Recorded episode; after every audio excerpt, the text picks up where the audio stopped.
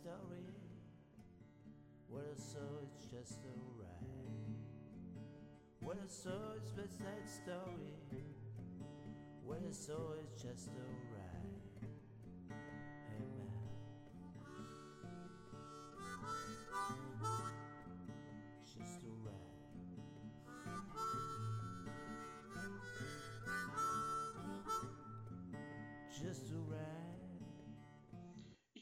ganz herzlich. Äh, willkommen hier auf dem Podcast bei ITGFO.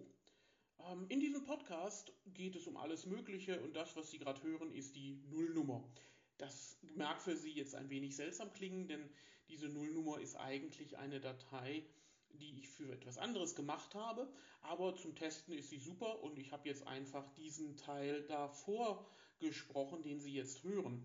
Das mög, das kann sein, dass man das an der Tonqualität dann ein wenig hört, denn das hier passiert über das Tablet, das ich dabei habe, wohingegen der andere Teil über ein richtiges Mikro eingesprochen worden ist. Aber wir probieren es trotzdem mal. Ich freue mich, dass Sie mir zuhören wollen, wenn ich ein wenig über Geschichte, Philosophie, Gedanken, ähm, über die Welt und die Gesellschaft sprechen möchte. Und wie gesagt, das hier ist die Nullnummer und ich denke, in der nächsten Woche geht es dann richtig los. Und äh, ich freue mich auf das Abenteuer Podcast und vielleicht möchten Sie gerne mitmachen. Und äh, viel Spaß bei dem heutigen Thema, bei dem geht es um 150 Jahre Kaiserreich. Ursprünglich ähm, aufgenommen für die Webseite der Kirchengemeinde Wichlinghausen-Nextebreck und jetzt hier zweitverwertet. Viel Spaß, viel Vergnügen und bis dahin. 1994 schrieb Pfarrer Hans Helmich in seiner Geschichte der Gemeinde Wichlinghausen über das Datum 1871 und die Gründung des Kaiserreichs das folgende. Für die Wuppertaler Gemeinden waren die Ereignisse von 1870-71 wie für die ganze protestantische Welt von großer Bedeutung. Es gab einen Sieg über den katholischen Erzfeind, also Frankreich, Sieg der preußisch-deutschen Waffen, Sieg des protestantischen Königshauses, der Schutzmacht der evangelischen Kirche. Man glaubte, dass das große protestantische Zeitalter angebrochen sei. Nun schreibt Helmich immer von Mann. Und wer ist dieser Mann, müsste man jetzt eigentlich fragen. Wenn man sich sein Werk weiter durchliest, zitiert er vor allen Dingen natürlich Kirchenvertreter, den Superintendenten, ähm, den damaligen Wichlinghauser Pfarrer Vosswinkel zum Beispiel, damals schon ein sehr alter Mann. Und man merkt, da findet sich sehr viel ähm, Patriotismus in den Predigten und in den Synodalberichten und ähm, Texten, die verfasst worden sind. Also die evangelische Kirche in äh, Deutschland ist total patriotisch aufgeladen. Man freut sich sehr über diesen Sieg, dass da der deutsche Nationalstaat nach dem äh, dritten Krieg, der zu seiner Gründung führte, tatsächlich entstanden ist. Denn, das darf man ja nicht vergessen, 150 Jahre Jubiläum des Deutschen Reiches sind auch 150 Jahre deutscher Nationalstaat. Vorher gab es keinen deutschen Nationalstaat. Es gab viele verschiedene Königreiche, Fürstentümer und andere Regierungseinheiten, die erst 1871 im Deutschen Reich tatsächlich aufgingen, wobei sie weiter existierten. Das ist ganz, ganz wichtig. Zwar war der preußische König gleichzeitig deutscher Kaiser, aber es gab natürlich auch noch weiter einen bayerischen König, ein Königreich von Baden und Württemberg und eins von Sachsen und ganz viele weitere kleine Fürstentümer, etwa in Thüringen oder so. Die existierten weiter, und zwar bis zum Ende des Kaiserreichs 1918. Also, das ist der erste deutsche Nationalstaat. Und Sie haben es vielleicht gemerkt, obwohl wir den ersten deutschen Nationalstaat, also den Vorgänger der Bundesrepublik Deutschland, ähm, zum Jubiläum haben, dieses Jahr 150 Jahre, gibt es kaum Öffentlichkeit dazu. Und der Grund dafür liegt in ähm, ja, ein paar Tatsachen begründet, nämlich vor allen Dingen in einer ganz wichtigen. Das Deutsche Kaiserreich gilt aufgrund seines Militarismus, seines autoritären Gehabets und auch einer, ja, wie auch immer gearteten fehlenden Rechtsstaatlichkeit als einer der Stufen hin zum Dritten Reich. Das äh, nennt man den deutschen Sonderweg. Haben Sie vielleicht irgendwann in der Schule schon mal gehört, der deutsche Sonderweg von Bismarck nach Hitler. Interessanterweise ist es aber mittlerweile so, dass ähm, innerhalb der Forschung gesagt wird, nein, es gab diesen deutschen Sonderweg eigentlich nicht. Das hat sich allerdings in der Öffentlichkeit noch nicht rumgesprochen. Das Kaiserreich wird anders betrachtet. Es gibt noch ein paar ältere Historiker, die dabei bleiben und sagen, es ist ein autoritäres Regime gewesen, politisch ganz äh, äh, seltsam. Aber es gibt gleichzeitig eben auch jüngere Historiker, namentlich etwa Hedwig Richter, die ähm, ganz klar darauf hinweisen, dass dieses Kaiserreich ähm, trotz der Autorität, die es gab, trotz eines Ungerechtigkeitssystems, ähm, die Möglichkeit gegeben hat, progressiv zu sein. Etwa was den Sozialstaat anging, etwa was die Freiheit der Frau, der Kunst oder auch der Arbeiter anging. Und das, weil es diese Diskussion gibt und jetzt quasi dieses, äh, dieses neue, dieses neue Denken über das Kaiserreich so ein wenig äh, erst aufkommt, aber dieser alte Gedanke noch so bestimmend ist, deswegen wird dieses Jubiläum kaum anbegangen, auch wenn Bundespräsident äh, Frank-Walter Steinmeier neulich darüber gesprochen hat. Aber was bedeutet denn dieses ja eigentlich sehr deutsche Jubiläum für uns hier in der Gemeinde Wichlinghausen-Nächstebrick? Hans Helmich hat das ganz schön zusammengefasst. Es geht wirklich um diese Idee des Protestantismus und die, den Glauben daran, dass ein protestantisches Zeitalter ange, ähm, ja, angebrochen sei. Schaut man in die Literatur, die regionalhistorisch sich mit diesem Zeit äh, beschäftigt, fallen einem zwei Dinge auf. Erstens, die Gründung des Deutschen Kaiserreichs selber spielt für die Regionalgeschichte kaum eine Rolle. Was man merkt, sind die sozialen Entwicklungen, die industrielle Revolution, die ansetzt, Betrachtungen der 1860er und der 1870er Jahre zusammen zum Beispiel. Ähm, das kommt vor. Das ist das eine. Also dieses Datum selber, 1871, die Gründung eines deutschen Staates, ähm, wird kaum erwähnt. Und das zweite ist, wenn sie erwähnt wird, geht es vor allen Dingen um Parteienpolitik. Und zwar auf der ja, Reichsebene, aber auch auf der Landes- und auch vor allen Dingen auch auf der kommunalen Ebene. Parteienpolitik, das muss ich hier mal gestehen, hat mich in der Schule schon immer furchtbar gelangweilt. Denn da kann man relativ wenig dran sehen, fand ich. Dennoch ist es hier vielleicht ganz interessant, einmal zu gucken, wie das eigentlich genau war mit dieser Parteienpolitik. Denn protestantischen Einfluss findet man eher am Anfang und dann ist es gar kein richtig protestantischer Einfluss, sondern ein nationalliberaler Einfluss. Ich habe an anderer Stelle schon mal darauf hingewiesen, dass im Wuppertal es eine sehr interessante Verbindung gibt von Glaube und Geld. Bis in das 19. Jahrhundert hinein sind die Kaufleute in der Region sehr fromm und finanzieren viel, viele kirchliche Einrichtungen. Zum Beispiel der Elberfelder Bankier Johann Ketmann, der äh, nicht nur im, im Bankhaus äh, ähm, Wichelhaus äh, da Anteile hatte und mit einer Wichelhaus verheiratet war, sondern der dieses Geld eben auch nutzt, um die rheinische Mission zu unterstützen. Der ist gleichzeitig aber auch noch Präses der Elberfelder Diakonie, ist als Presbyter aktiv und ähm, also sehr kirchlich engagiert.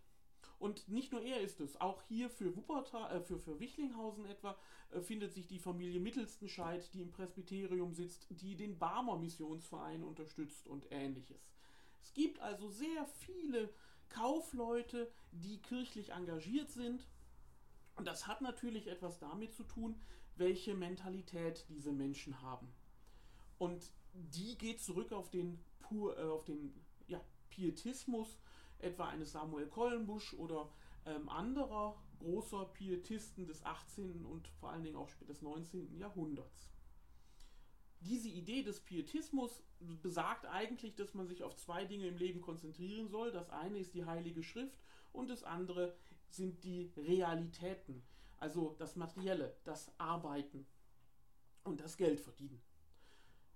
Diese Verbindung ist es, die im 19. Jahrhundert noch so ein bisschen mitschwingt. Denn im 19. Jahrhundert, Anfang des 19. Jahrhunderts, kommt die Erweckungsbewegung auf, wo dann ganz viele Leute auf einmal sehr viel über Kirche diskutieren, über, über die Heilige Schrift und so. Das ist die Erweckungsbewegung, die im 19. Jahrhundert aufkommt. Und viele, die davon beseelt sind, sind natürlich auch noch 1871 aktiv und glauben tatsächlich, jetzt bricht das protestantische Zeitalter an.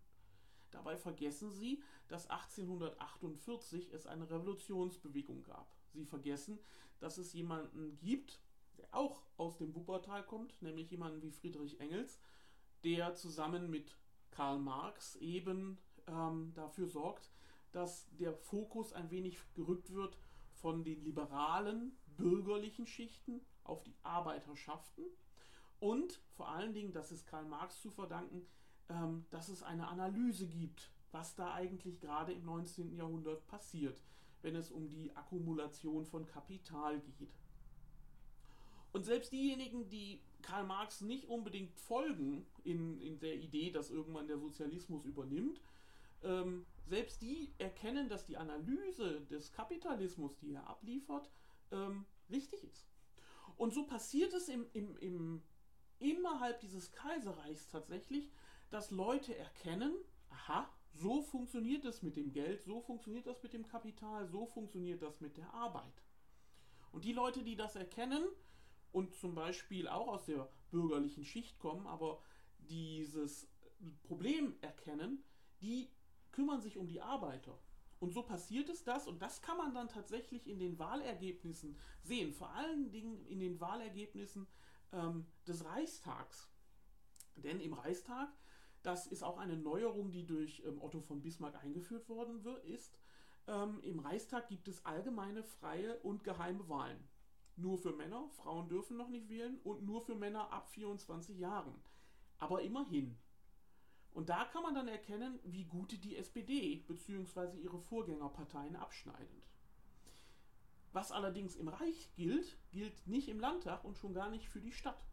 Da gilt weiterhin ein Dreiklassenwahlrecht. Das bedeutet, wer mehr Steuern bezahlt, der hat mehr zu sagen. Jetzt haben wir interessanterweise einen Wahlkreis, der heißt Barmen-Elberfeld. Und wir haben in Barmen und in Elberfeld zwei unterschiedliche ähm, ja, Sozialstrukturen. In Elberfeld haben wir wesentlich mehr Nationalkonservative und Liberale. Im Barmen haben wir mehr Arbeiter. Und das führt dazu, dass äh, im Wahlkreis Barmen immer sehr links wählt, sehr sozialistisch, wohingegen Elberfeld dann äh, mehr liberal wählt. Und weil dort außerdem auch noch die reicheren äh, Leute sitzen, ist dieser Wahlkreis sehr liberal-konservativ und weniger sozialistisch, obwohl es mehr Leute gibt, die da arbeiten. Das ist also das, was man in der Parteienpolitik sieht.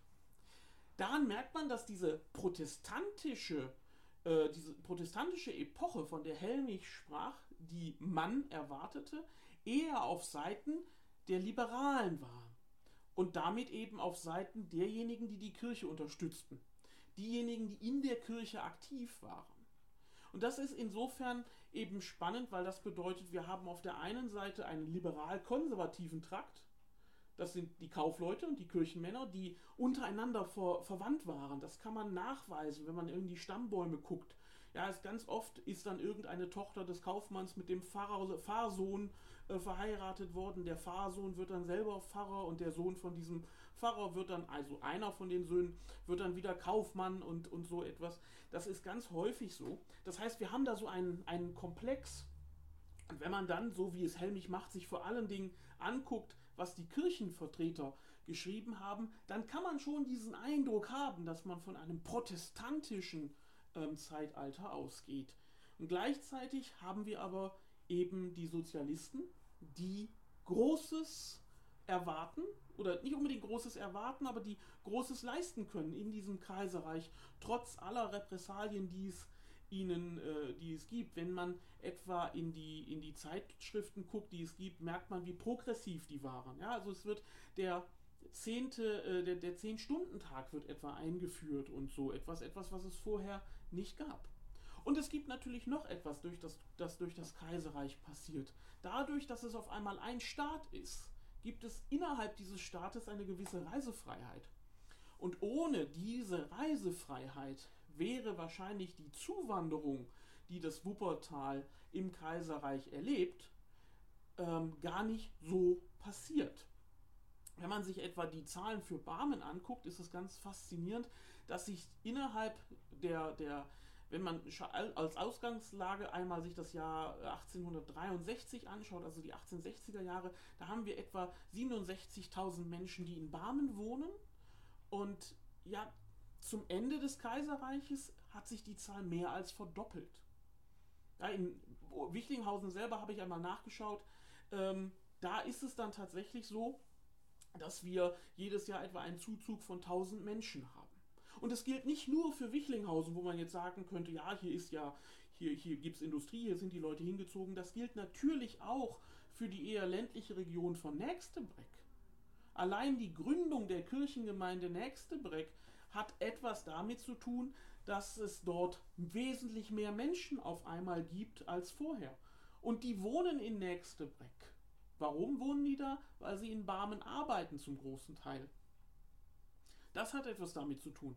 Wir haben dadurch, dass so viele Menschen kommen, auf einmal neue Schulgründungen, die alle in das Kaiserreich hineinfallen, was unter anderem was damit zu tun hat, dass es eine Reform gab des Schulwesens und dass etwas dass es etwas gab, was, äh, dass es eben einen kommunalen Auftrag gab, diese Schulen zu bauen.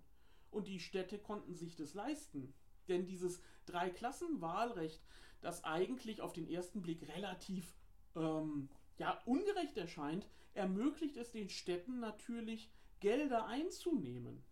Und wenn man dann politisch sagt, ja, das Dreiklassenwahlrecht war ganz, ganz böse, weil, es, weil die ähm, reichen Leute mehr politischen Einfluss haben, ist es richtig. Aber gleichzeitig wird den reichen Leuten dadurch Geld entnommen und wir haben, wie ich in einem anderen Werk äh, gelesen habe, unter anderem äh, den interessanten Effekt, dass es eine Umverteilung gibt von reich nach arm.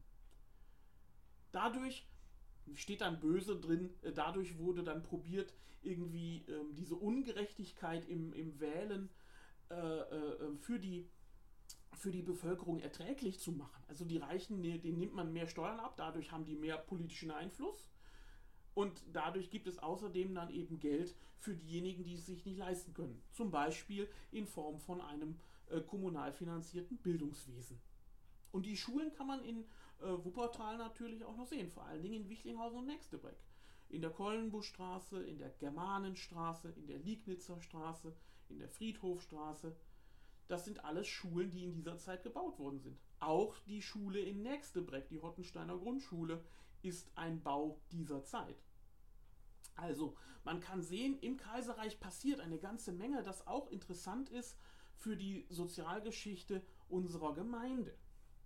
Außerdem passiert noch etwas, nämlich ähm, das Katholische wird groß.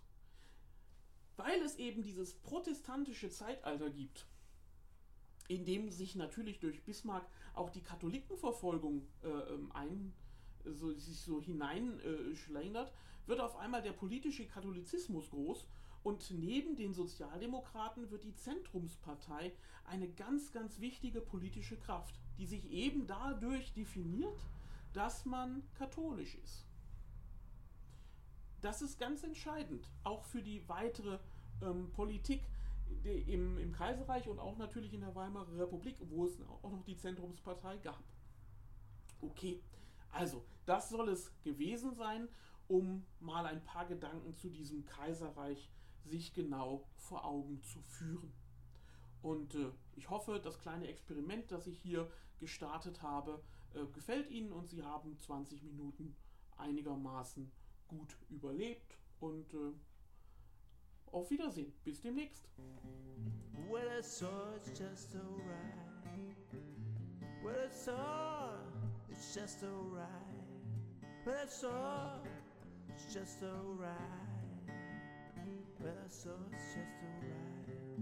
Well, I saw it's just alright. Well, I saw it's just alright. Just alright.